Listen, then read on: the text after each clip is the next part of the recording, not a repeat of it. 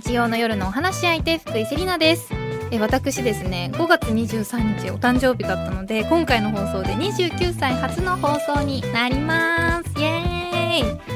ーイ。29歳ってねラスト20代じゃないですか。マジで謳歌しないとやばいなっていうか25歳からがマジであっという間だからみんな気をつけた方がいい。寝てたらマジで時すぎるから。本当に気をつけた方がよくって。え若干感じるのはさっき原口さんに笑われたんですけど死に近づいてる感があって嫌なんですよなんか10代の時とか 20, 20代前半とか何も感じなかったのになんかこうひいおばあちゃんとかがねこう2023年入ってちょっとかな亡くなっちゃったりしたんですけどあ人間ってこれぐらいやっぱ100歳まで生きないんだみたいな。っていうか100年ぐらいで死ぬんだみたいな。って思ったらえみたいな。じゃああとかけ2か3とかしか。かけ 2? かけ 3? まあわかんないけど。まあ3だけど、まあ、90ぐらいまでしか生きられないわけじゃないですか。えこれかけ2とかかけ3とか？短い短いね。もうね。って思っちゃって。って考えたらさでしかも最後の方とかはさこうちょっと殻がヨボヨボってしてきて好きなところとか思いっきり行けなくなったりするわけじゃないですか。ってなると掛け2になってくるわけですよ。ものすごい自由に動けるのは。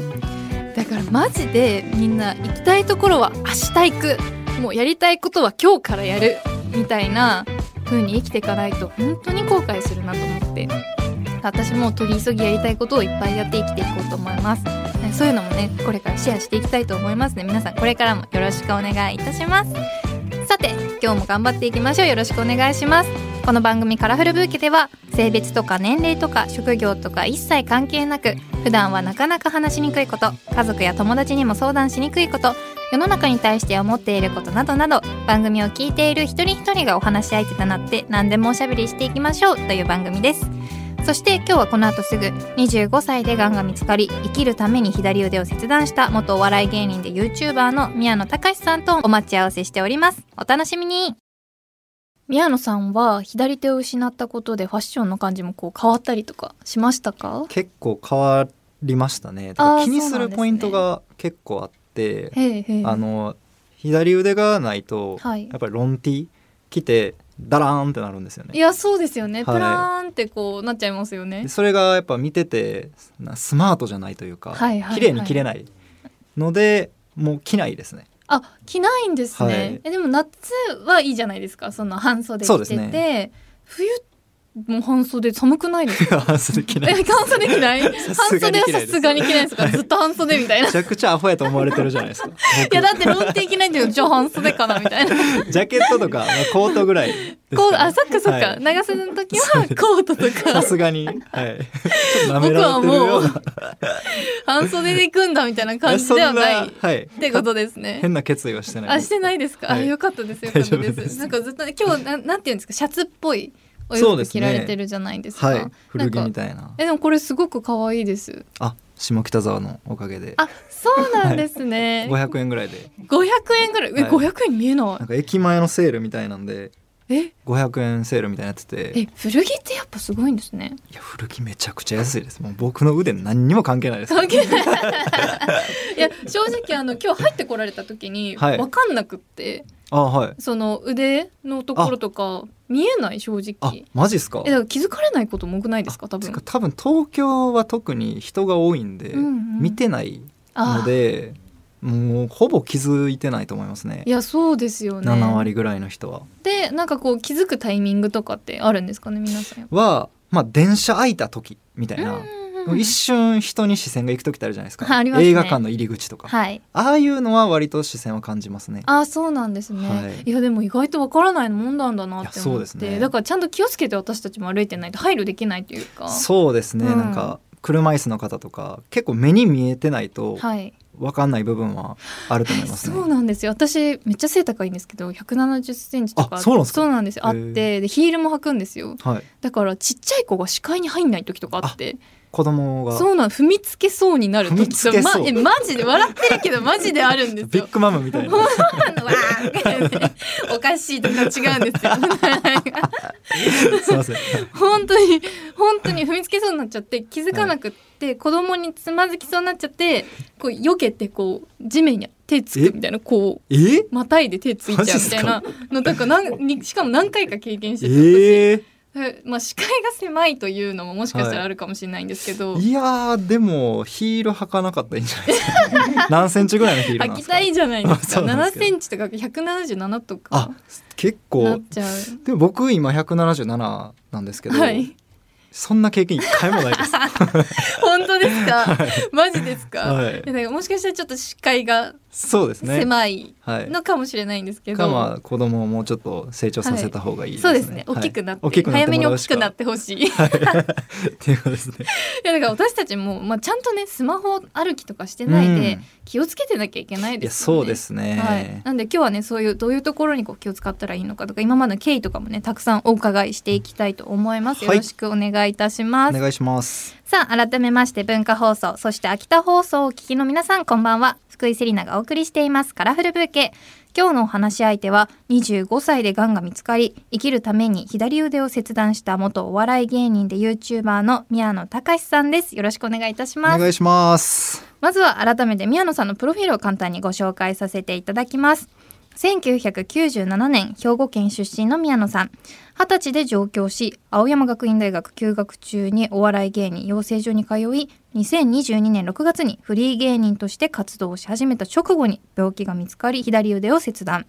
その後 YouTube チャンネル片腕男子を開設し第1回の動画が670万回再生以上。されて話題になりました。現在はお笑いライブなど主催しつつ病気や障害者綾世代としての発信もできる YouTuber を目指していらっしゃいます。ということで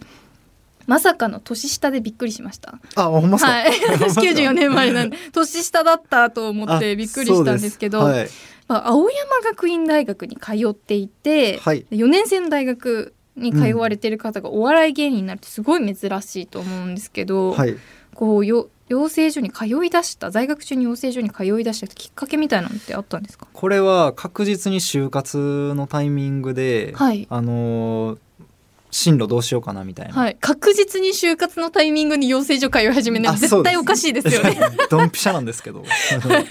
どうしようかなみたいなそのみんなが ES どうのこうのみたいな言ってる時に、はい、ちょっと絶対に無理だなと思って。もうなんか朝起きて。絶対に無理だな、はい。はい、朝起きて出社してみたいな、はい、でなんか電車乗ってもう満員電車でみたいな、えー、もうなんかもう窓側とかすごいじゃないですか、曇ってますよ、ね、曇ってるじゃないですか、みたいなのが無理だなと思ったのが一個ともともと普通にお笑いが好きで、うん、っていうのもあって、まあ、そういうのが重なってもし一回やってみるかみたいな。ああそうだったんですね、はい、いやでも日本って新卒最強みたいな感じじゃないですか、はい、まあ、正直私も就活してないので人のことは言えないんですけど、はい、私の場合はその大学生の時からお仕事もらってその流れっていう感じだったのでその優等生みたいな。いや優等生じゃなくて なんか一回やってみるかみたいな、はい、そのまま続けてみるかみたいなこう軽いノリだったんですけど、はい、その就活の時から始めるっていうのって大惨不敵じゃないですか正直。いやでもなんかタイミングが来ただけというか、まあ、逆にそれまではなんかなあなあで過ごしてたんで、えー、まあ選ぶタイミングで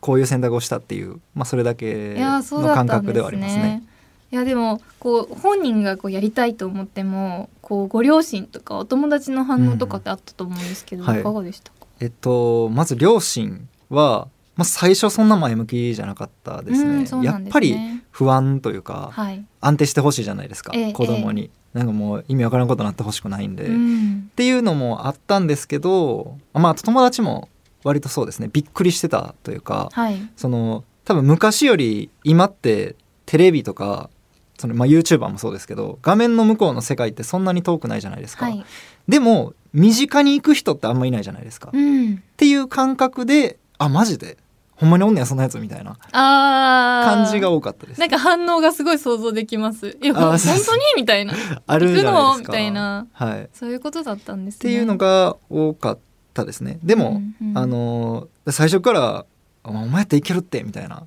のはそんななかったですね。あはい、でも誰しもなんか俺お笑い芸人になるからみたいな友達が言ったら「いやお前絶対売れるよ」みたいな言えないですよね。そうですね。言えない気がします。だいぶおもろくないと言えないですね。はい、い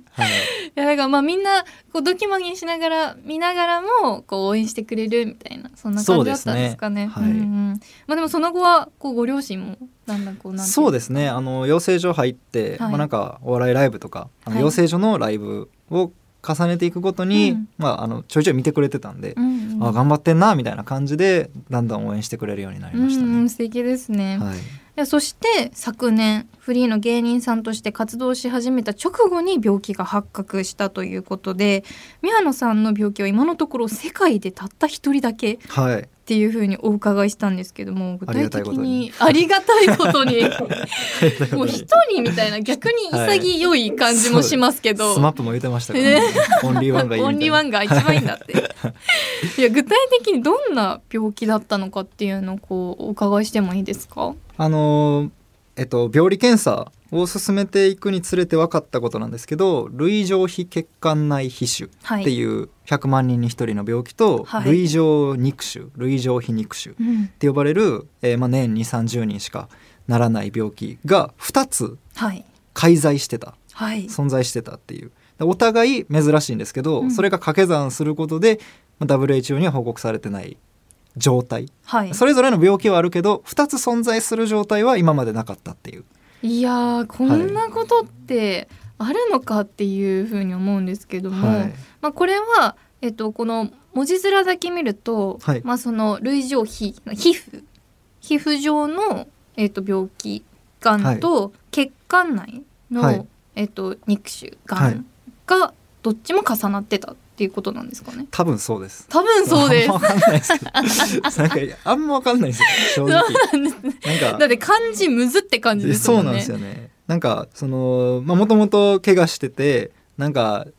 あの病院で見てもらったらこういう名前がついたぐらいで。はい、ああそうなんですね。もうその病気があった腕も今はないので、はい、へえぐらいの感じなんですそんなのあったよねみたいな、はい、同窓会みたいな感じ。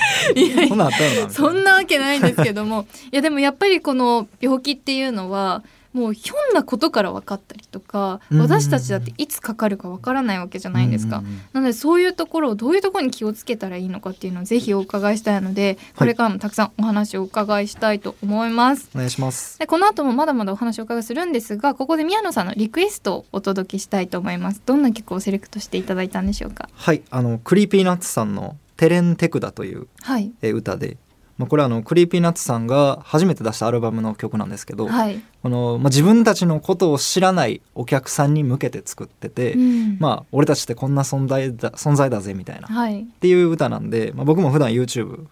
ホームでやってるんですけど、はい、まあ、ラジオっていう僕のことを知らない人たちの、うん、まあ、前なのでそういう意味で選ばせてもらいました。はいありがとうございます。ではせっかくなので曲紹介をお願いいたします。あ今のです。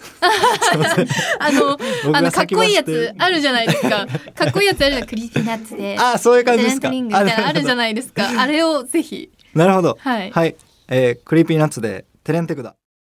福井セリナがお届けしています。カラフルブーケ。引き続き25歳で癌が見つかり生きるために左腕を切断した元お笑い芸人で YouTuber の宮野貴至さんにお話を伺います。よろしくお願いいたします。お願いします。改めて癌が見つかるまでのお話をお伺いしたいと思うんですが、はい、初めは左手の親指の付け根にできた小さな傷から始まったとお伺いしました。本当ですかね？はい本当です、うん、でこの小さな傷からそのがんが始まるって想像ができないんでどういうことなんですか？えっとこれ今僕の1本目の動画では傷からできたって言ってるんですけど、はい、そのそこからいろいろ検診を進めていくにつれて、ちょっと新しい事実みたいなのが見えてきてて、はい、まあ、最初の自分の認識ではえー、バスケットボールしてて、かすり傷ができたんですよね、うん、でその親指にできたかすり傷をかさぶたになってでそれを僕取っちゃうタイプで、はい、取って治ってみたいな。っていうのを5年繰り返してたんですよ。はいそれがねそれがね。それがね おかしいんですよ。あの5年繰り返しててみたいな。私も、あの事前に記事読んだりするじゃないですか、はいであの作家の原木さんともね記事一緒に読んでて、はい、でそさらっとそこ行くんですよ。その5年繰り返しててみたいな「ん?」みたいな「ちょっと待って」みたいな。1か月で気づくねみたいな。いやそうなんですよね。あのでもこれあの YouTube やってて、はい、いろいろコメントをいただくんですけどあの23割ぐらいの人は、はいわかるわっていう意見なんですよ。えー、そうなの？そうなんですよ。もちろん7割の人は、はい、お前何してんねんみたいな、うん、あの、うん、皆さん行くんですけど、はい、その人たちはいいんですよ。行くから。うん、はい。何を言われようが。この2、3割の人たち、ほんまに行ってくれ 間違いない、はい、そういうことなんですよね。気になんないというかだからそうなんですよね、はい、まあええかって思ってますよね。いやそうなんだ。何なんですかねこれ。でも言ってもかさったごときですもんね。はいそうですよね。手の上にできたかさぶたがこうななんていうの硬くなっては取れ硬くなっては取れをただ繰り返してるだけだから、はい、別に生活に支障があるわけではないですよね。そうなんですよね。うわそうなんでそれを5年間ひたすらペリペリと やり続け。無心で。無心で。まあ一回ハマったらすっごいハマっちゃいそうだなと思うんですけどでその後お医者さんに行ったのは5年後。はいでやっぱりこの行こうって思った原因というかきっかけは何だったんですか、あのー、まあ、だんだんもちろん悪化していくんですよね、えー、治ってないから。はい、で、まあ、それが本当にだんだんなんで、うん、毎日見てるシーンはあんまり変わらないんですよね。はい、でもあのパッて見たらやっぱりちょっと大きめの傷にはなってるんですよ、はい、結構。でっていう時にちょっと痛み出したんですよね。あそうなんですね、はい、ちょっとズキズキしだして、はい、最初あこれなんか神経噛んでるかなみたいな、うんうん、なんかそういう感じやって、であやばっと思って病院行ったんですよね。うん、はい、そうだったん、ね、なんか自分の体があのエラーですよみたいなのを、あったから行ったみたいな感じですね。ああやっぱそうだった。ちょっとずつちょっとずつ悪くなっていって、はい、でも多分その5年剥がし続けた宮野さんですから、はい、多分相当ひどくなってたんですよね。あ、そうです。すごいですね。え、見た目的には結構大きくなってた？大きかったですね。うんうん、はい。だから包帯してたんですけど。結構いってるじゃないですか。はい、結構いってます。結構いってるじゃないですか。あともう一個いかなかった理由は、はい、あの利き腕じゃなかったっていうのも、はい、多分あったんです、ね、ああ、そうだ、左上だね。左腕なんで。っていうのと、まああと養成所通ってたタイミングだったんで、はい、あの舞台立つんですよね。ええ、で漫才とかするんですけどあのなんか仮になんか変な大きい手術とか、うん、その時分かんないですから、はい、ってなった時に舞台立てないなとかなんか今やってることに支障が出そうみたいな。確かにそれクリティカルな問題ですよね。はい、っていうのとかもいろいろあって、はい、あの終盤は放置してましたね。いやそうだったんですね、はい、それってもう一般の方にもめちゃくちゃ通ずるお話というかなんか会社休めないみたいな方もたくさんいらっしゃるじゃないですか、それでこう放置しちゃって、まあなんか悪化しちゃうみたいなのあると思うので、いやだから行くってどっかで決めて行かなきゃいけないっていうことですよね。はい、うん。いやなんか自分にもこう重なるというかもう人事ではないわけじゃないですか。はい、なのでちゃんと病院行かなきゃなっていうふうに思うんですけども、はい、こうあのがん宣告をされた時、はい、で左腕を切断しなければならないっていうふうに知った時のことって、こうどういう気持ちでしたか？YouTube 拝見したんですけど、はい、どういうお気持ちだったのかなっていうのを改めて伺いしたくて。あれはもうあの動画を回してたからあれになってるだけで、はい、うわーですよねいややっぱうわーですよね。いやだって YouTube 見たんですよ、はい、でもなんかこうすごい冷静に受け止められてたというか いやマジで私だったらなんか全裸なったろかみたいな。なんかその場にあるものをお医者さんに刺すかなんか自分全裸になったろかみたいな。全裸よくわかんないですけどなんかとりあえず意味のわかんないことしちゃうだろうなみたいなふうに思うんですよ。なるほど。けどすっごく冷静に受け止められているように見えたので、え？って思ったんですけどやっぱ内心は？そうですね。もういきいきり散らかしてましたねどうせあげる散らかす。それどういうことなんですかね。動画出すって決めてたんであれ。ここ行き行きとかなと思って、はい、はい、両親もいましたしあれ。ええ。ー、あ、はい、横にいらっしゃったんです、ね、そうです、はい、動画映ってないとこでいたんで、えー、えー、もう毅然と、はい、毅然としてただけです。毅然としてたんですね。全く毅然とする必要ないです。け どそうですね。いやでもそうですよね。わーってこう内心になってこう聞いた直後とまたお家に帰って一息ついて一人になった時の感情とかって絶対違うと思うんですよ。どうでしたか、でも割とすんなり受け入れれたんですよね。その内心はもちろんありましたけど、はい、割とあの動画のまんまというか、ええ、あのまあ生きるための必然の選択みたいな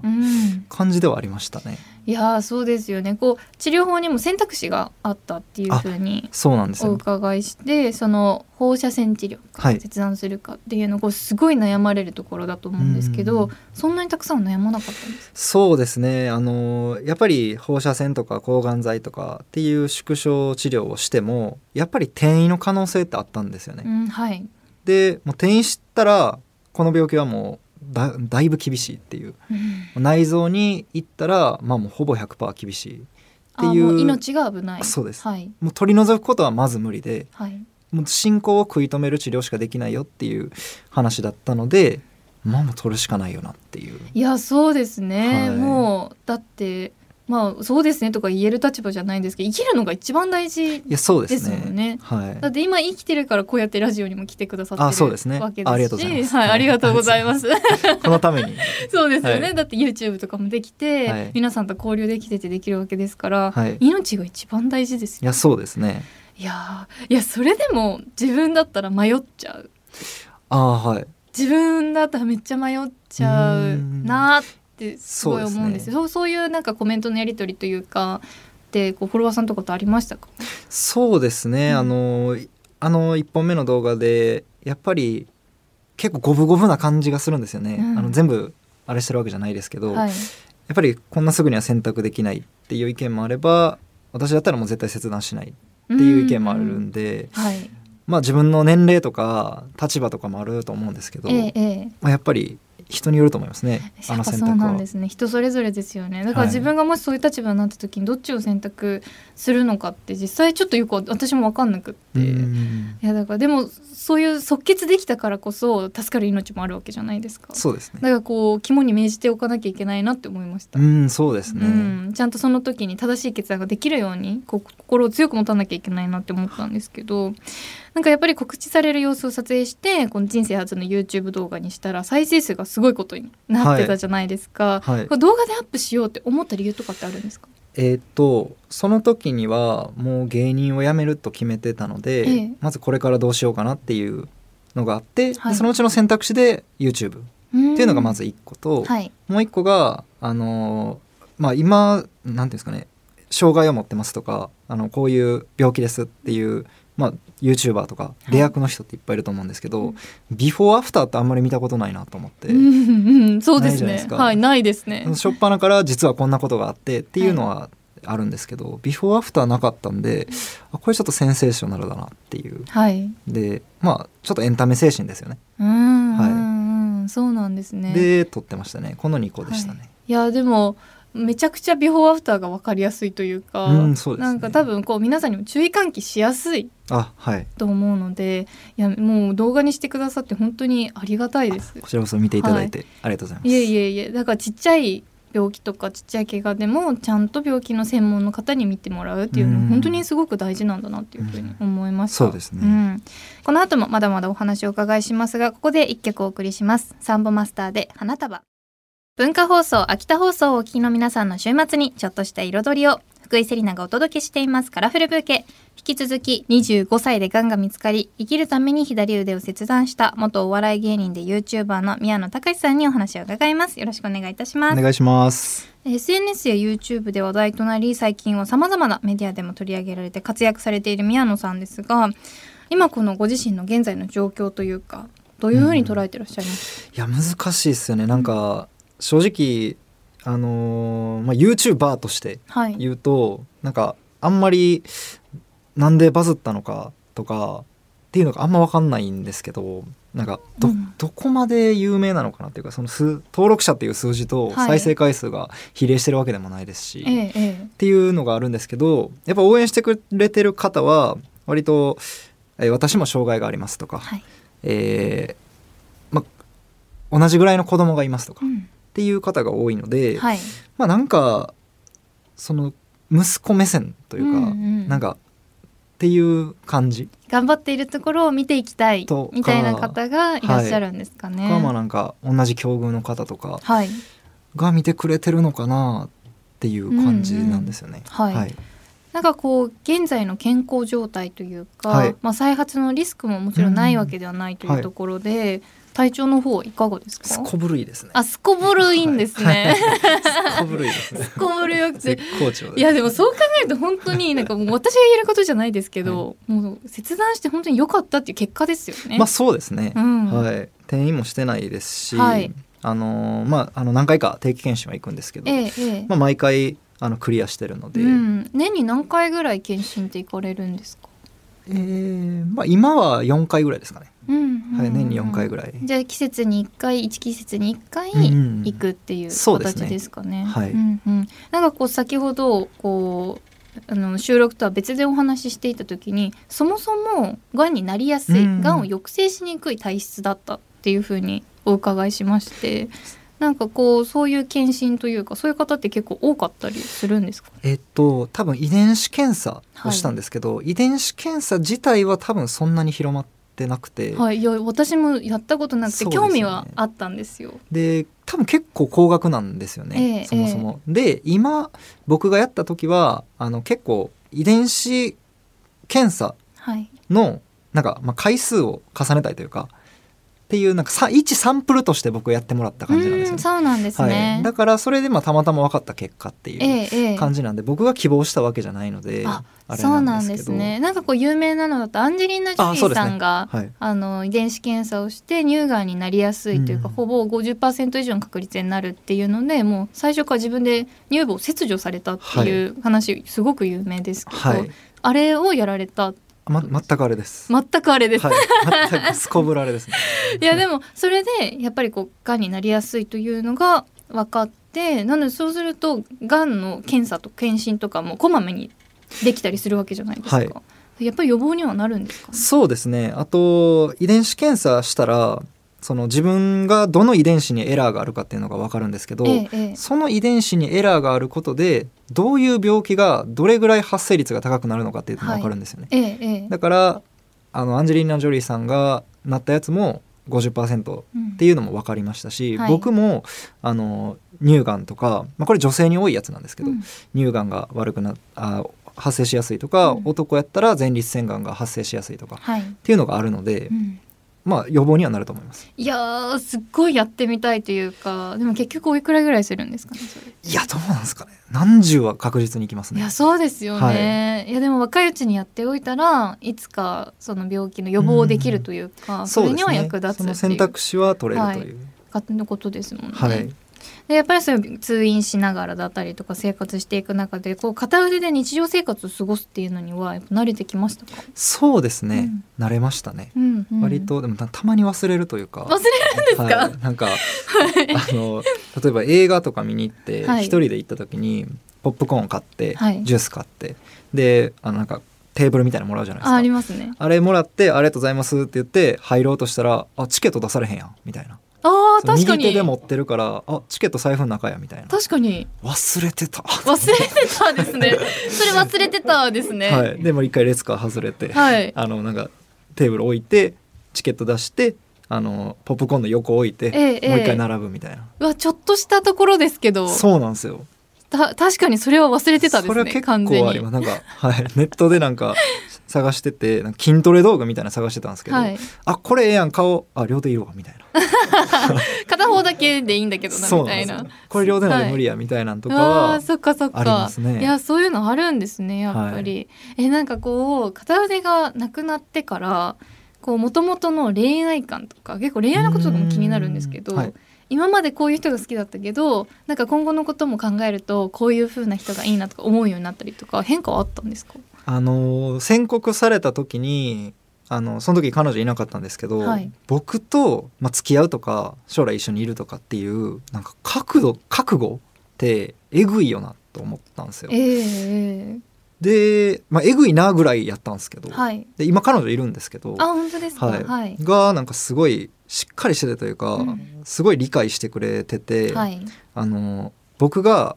できる領域とできない領域っていうのを分かってくれてるんですよね。うん。ええ、例えば僕あのセブン入れのコーヒー、はい、あれめっちゃ飲むんですけど、はい、あれ持ちながら移動してる時に財布出せないんですよね。確かに、はい、っていう時に、はい、あの「あ」っていう間が生まれるんですよ。はい、あ出せへんみたいな、はい、この間を見逃さず何も言わずにコーヒー持ってくれるんですよ。お優しい。っていうなんかちゃんと僕のことを理解して、はい、僕ができるできないを理解してサポートしてくれるっていうのが、はい、いやえげつない気遣いやなっていうのえー、優しすぎる。はいすごいなと思いますね。よく見てらっしゃるんですよねきっと宮野さんのことあそうですよく見て、はい、あこれが足りないんだなとか今助けてほしいだろうなっていうのもこう先読みするというそうですね。えでも、ね、ハードル高い。だって もうだって気づかなきゃいけないっていうことですねだからじ、自己中な女の子は絶対宮野さんと付き合えないんですよね。自己中はもうもう無理ですね。もう絶対無理ですよね。顔も見たくないですね。厳しい。めちゃくちゃ厳しい。なんか結構やっぱりこうやってもらいたいみたいな子も多いじゃないですか。お世話してほしいっていうかなんか彼氏にいろいろやってほしいみたいな、はい、あなるほどそういう子もいらっしゃいますけど、はい、そういう子はノーセンキューあそうですね。はい、はい、っていう感じなんです帽子を深くかぶって 歩いてください。えなんかこう好みっていうか見た目の好みが変わったとかはないんですか？それはないです、ね、それはない？じゃあさっきからおっしゃってるんですけどなんで見た目変わるんですか好みいやなんか人ってこう突然何かのきっかけですごい好み変わることってってないですか？ありました？そういう経験。いやなんか私結構あって、はい、なんかそれこそ私は何かの事件が起きたとかではなかったんですけど、はい、恋愛って考えてた時は全然顔がかっこよくなくても全然平気だったんですよ、はい、結婚ってなったらえかっこかっこよくないと無理って急になってもうずっと B 線のセリナって呼ばれてたのに言わ れてたのに、はい、もう急に方針転換して なんかイケメン探しし始めた。遺伝子検査したらどっかエラーありますエラーありますよね。なんかおかしいですよね。なんか遺伝子を残そうとしてそうなるのは、はい、多分本能なんじゃないですか。なんか本能ありますよね多分あると思いますそういうの。いやなんかそういうのってあるんじゃないかなってその一個の出来事でなんか見た目の好みが変わるとかなんかこう可愛い系が好きだった時急に綺麗系が好きになるとかあるのかなってちょっと気になって、なかったです。あなかったですね、はい、やっぱり優しい人が最初から 優しいというかまあ、はい、そうですね、はい、はい、変化なかったです。私がおかしいみたいなの言ってください。え絶対共感してくれる女の子いると思う。結婚ってなったら、ね、えマジ周りいますよ。なんか付き合ってる間は一重でもよかったけど、えー、結婚ってなったら二重じゃなきゃ無理みたいな。それなんか変わるというか、はい、なんか子供とか関係ありますね。そうですそうです。そうです、ね、ありますあります。なんかあの二重が優性遺伝みたいな感じで、はい、これ本当は定かじゃないんですけど正直。なんかこのご時世らしくないすごいラジオですね。マジであのそんなこと言っちゃいけないんですけど。で、ね,、もやっぱ好み？っていうのがあるんだなっていうのを、まあ、そうですそう。気づいて。じゃあ僕も結婚を間近にしたらあるかもしれないですね。そうですよ、はい、なんか急にね、はい、なんかもう自分の腕のことなんて気にもくれてねツンツン系の方がいいとか言い出すかもしれない。んで、ね、確かに。急にツンデレの方が好きになるかもしれないんで気をつけてください。わかりました。やっぱりこう片腕がないっていうあの障害を持つ人間として、この皆さんにこう知っておいてほしいことというかさっきもこう街でこう気づいたり気づかなかったりっていうお話あったと思いますけど。なんかこう私たちに気をつけてほしいことみたいなのありますか、まあ、街でっていう意味で言うと、別に片腕だけじゃないんですけど、うんうん、あのまあやっぱり目線の話は一個あって、うん、あのまあやっぱり普通に半袖着てたら見られるんですよね。ええ、でまあ、目に入るものってあるじゃないですか、はい、例えばあのピンク色のリーゼント歩いてたら目に入るじゃないですか。めっちゃ目に入ります、ね、絶対見るじゃないですか、まあ、と一緒やと思うんですよね。うん、その普通あるのにないっていうのは単純に目に入ると思うんですけどあの見続けるっていうのは、はい、多分やめた方がいいよくて、はい、でなんか僕は YouTube とかやってて、まあ、なんかこう話になったりするから、まあ、何が起きてもいいかなって思うんですけど、はい、多分一般的なあの人はあの見られて傷つく可能性って高いと思うんですよ、ね、えええ、だからそういう悪気がなくても、はい、そのどう思ってようが見られてるっていう見続けられてるっていうのはあなんか自分変なんかなって感じるのでやめてほしいなというふうに思いますね。いやなんかこう目線の圧っていうか、うそういうのってありますよね。ありますね。うんうん、あの僕あの病院を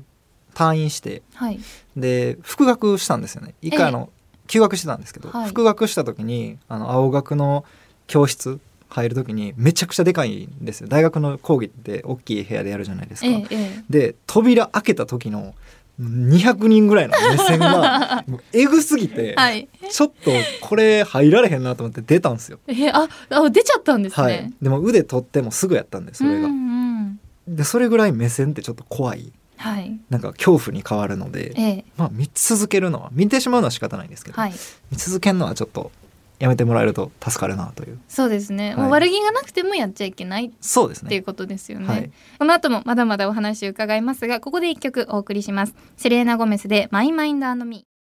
福井セリナがお送りしていますカラフルブーケ。引き続き25歳で癌が見つかり生きるために左腕を切断した元お笑い芸人で YouTuber の宮野隆さんにお話を伺います。よろしくお願いいたします。お願いします。さてここからはトレンドブーケです。番組がセレクトした最新のトピックスをご紹介いたします。今回のトレンドキーワードはあや世代これ私初めて聞いたんですけども冒頭のプロフィール紹介でも出てきましたが宮野さんは現在病気や障害者綾世代としての発信もできる YouTuber を目指してらっしゃるということですが綾とはアドレッセントヤングアダルトということで思春期や若年成人の略で一般的に15歳から39歳までの年齢層の人を指し主にがん医療において用いられている言葉です。綾世代ががんに罹患してしまうと進学就職結婚出産子育てに影響が出て社会的にも大きな問題となることが多いとして今その対策が急務と言われています。実際宮野さんは綾世代でがんに罹患した当事者として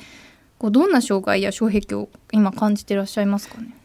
僕もあの腕取るってなって、はい、取ってから知ったんですよ。この「綾世代」っていう言葉、うんはい、で、まあ、自分もちょっと調べていってあの、まあ、15歳から39歳の、えー、がん患者のことを言うんですけど、はい、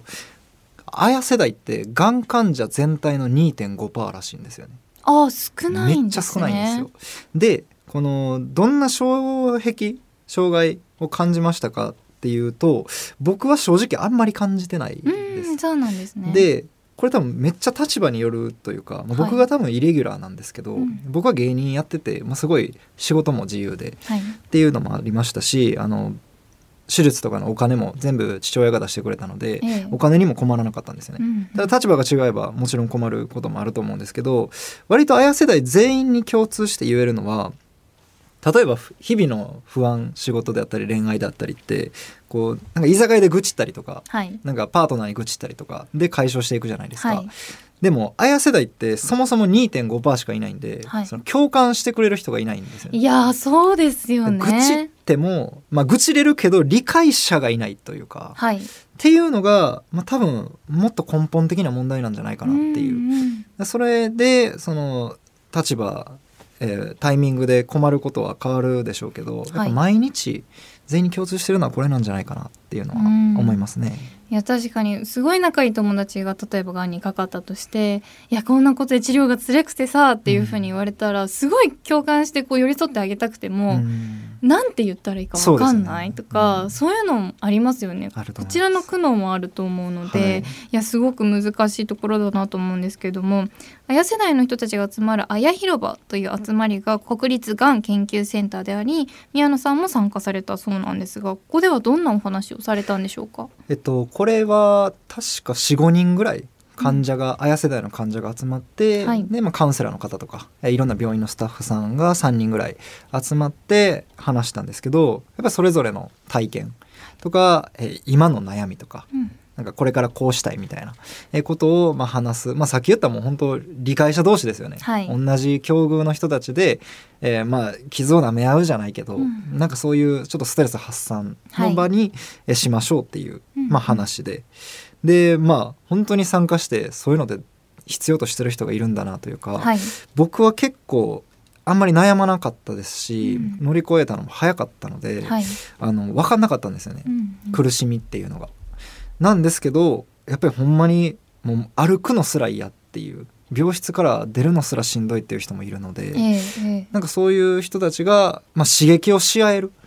環境だなと思いましたね。うんうん、はい。いやでもすごくこう宮野さんみたいな存在ってそういう方たちにとってめちゃくちゃ貴重だなと今思って。なんかこう自分だけって思うとめちゃくちゃ絶望しちゃうじゃないですか。うんうんはい、でもそういう方がこう YouTube やってくれて元気にこう過ごしてくれてる姿ってななんて言うんだろうもちろんみんな楽しくがんにかかっても生きていいんだけど自分だったらあこういうふうに過ごしていいんだみたいな感じに思うと思うんですよ。がんにかかってもこういうこともああいうこともやっていいし普通に仕事もしていいんだとかなんかそういうふうに思えると思うんですね。なのでこう苦労を感じなかったっていうふうにおっしゃってすごい稀な方だと思うんですけど。普通みんなズーンってなるのでもうなんか苦労が感じなかったっていうのはこう一見なんかあなんか分からなかっただけなのかなとか思うかもしれないです。そうじゃなくてこうめちゃくちゃ引っ張っていってくれる存在というか。そうなのかなって。いやめっちゃ嬉しいですね、うん、なんか僕も YouTube やってて心がけてるというか一個目標であるのがあのなんか選択肢の一つになればいいなっていうのがあって、ええ、やっぱり障害とか、まあ、病気とかでなった時にあの不安の乗り越え方とかっていろいろあると思うんですよね。はい、それが僕は、まあ、お笑いと、まあ、障害いじりみたいなのを YouTube でやってるんですけど、うんえ、とかでそれがパラリンピックの人もいれば、はい、あのいろんな仕事看護師になる人もいると思うので、えその選択肢の一つでこうやって生きてもいいんだっていうのが、うん、まあ、見せれたらいいかなと思うので、うんうん、嬉しいです。いや本当に素敵だと思います。宮野さんは以前ご自身の境遇について不幸中の幸いというふうにおっしゃっていたそうなんですが改めてそのお言葉に込めた思いみたいなのありますこれ全く覚えてないんですよ。これなんかずっと考えてたんですけど。2時間ぐらい前原口さんがマジで、はい、あのどこからでも拾ってくる どこから拾ってきたみたいな情報を拾ってくるんで、はい、でも多分なんかあれかなってなんかなんとなく思ってるのは、はい、あのえちょっとめちゃくちゃ思い出しながらになるんですけど、うん、あのなんか生きててよかったねっていうのってまずあるじゃないですか、はい、その転院してなくてよかった。手術成功してよかった。で、ね、あ思い出した。思い出した。来た。舞い降りた。でその当たり前が幸せに感じる、はい、当たり前だったことが幸せに感じるみたいな、うん、ってよくあるじゃないですか、はい、でそれに対して僕がこの言葉を言ったと思うんですけど、うん、あのうんうんって言ってそこそこって言ってます あの原口さんが。当たり前を幸せに感じるってことは、当たり前が下がってるっていうことだと思うんですよね、はい、僕で言うと病気なんかかからずにその芸人っていう夢を追いかけてるっていうのが当たり前やったんですけど、それが奪われてなくなったから当たり前を感じてるんですよね、はい、だから幸せのレベルが下がってる、うん、だからあの、まあ、不幸中の幸いなだけであって、うん、不幸には変わりないよねっていう、うん、まあ、ちょっとなんか自分なりの意見をそういう意味で言っただけやと思うんですけど、うんうんうん、もちろん当たり前が幸せっていうのもあのすごい感じるのは大事やし、はい、生きがいになると思うんですけど、うん、僕はそういうふうに思ってますという。うんうん、はい、まあ、でもこう不幸なのは変わらないでこう再認識するのって、うん、まあこういろんな人の中では辛いことに感じたりすることもあると思うんですけど、宮野さんにとってはそうではない。そうですね。なんか不幸でいいやんっていうふうにちょっと思っちゃうというか、えー、素敵。一回受け入れて、不幸だ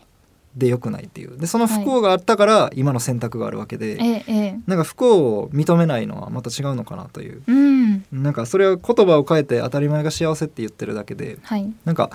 もうちょっと受け入れてもいいんじゃないかな素直にっていうのは思いますね。うんうん、いや素敵だと思います。だからこう、はい、不幸を無視していや私は幸せなんだとかこの中でも幸せなんだみたいなのをこうああがくっていうのって。うんすごく苦しいというか、うんね、なんか酸素が少ない状態みたいな感じがすると思うんですよ。一、回もう最後まで落ちてみるっていうのもありなのかもしれないですね。本当そうだと思います。じゃあ私ももし辛いこととか、はい、なんか離婚危機とかあったら そうです、ね、なんか一回もう地の底まで落ちるようにします。はい。はい、人へと付き合ってください。いや本当そうですよね。今の良くないな。すみません。でもねそう思っておけば、はい、こう何かが起きた時に。いやもう一回こうのもうちの底まで行くんだみたいな感じで。そうです、ね、思ってたら逆に強いですもんね。そうですね、うん、はい、いやめちゃくちゃ参考になりました。ありがとう深みが出るような気がするんですよね。深み出していきましょう。お願いします。はい。僕も出します。最後めっちゃ浅いありがとうございます、はい、いやたくさんお話をお伺いしてきたんですけども残念ながらそろそろお別れの時間となってしまいましたが最後に今日宮野さんがリスナーの方に届けたい一言を花言葉にして番組で素敵な花言葉のブーケを作りたいのですがお言葉いただいてもよろしいでしょうか？はい。えっと人生は天国への土産話です。その心は？あのー、まあ適当に生きてあの死んだ時におじいちゃんおばあちゃんお母さん誰かに会ってこの人生でこんなおもろいことあってんっていうのが一個でも作れたらいいんじゃないかなっていう、はい、それぐらいの気持ちで生きてた方がまあ楽しいんじゃないかなう。わ素敵です。す。ごい。さまざまな花言葉をいただいたんですけど、はい、かなりトップクラスで感動したかもしれない。ありがとうございます。本当にそうですね、はい、おじいちゃんおばあちゃんね。大好きなおじいちゃんおばあちゃん天国にいますけど、はい、そこでお話できればいいんですね。そうですね。はい、ありました。ありがとうございます。宮野さんからいただいた花言葉しっかりとカラフルブーケに束ねていきます。さあそしてお知らせなどはございますでしょうか？あのなんか腕見つけたら拾っといてください。お願いします。拾ったらどこに届ければいいんですか？DM ください。DM で腕あったよ。腕あったよって。小指一本からあったよ。言った方がいい。間違っててもいい。わかります。はい、絶対 DM します。というわけで宮野さん今日はありがとうございました。ありがとうございました。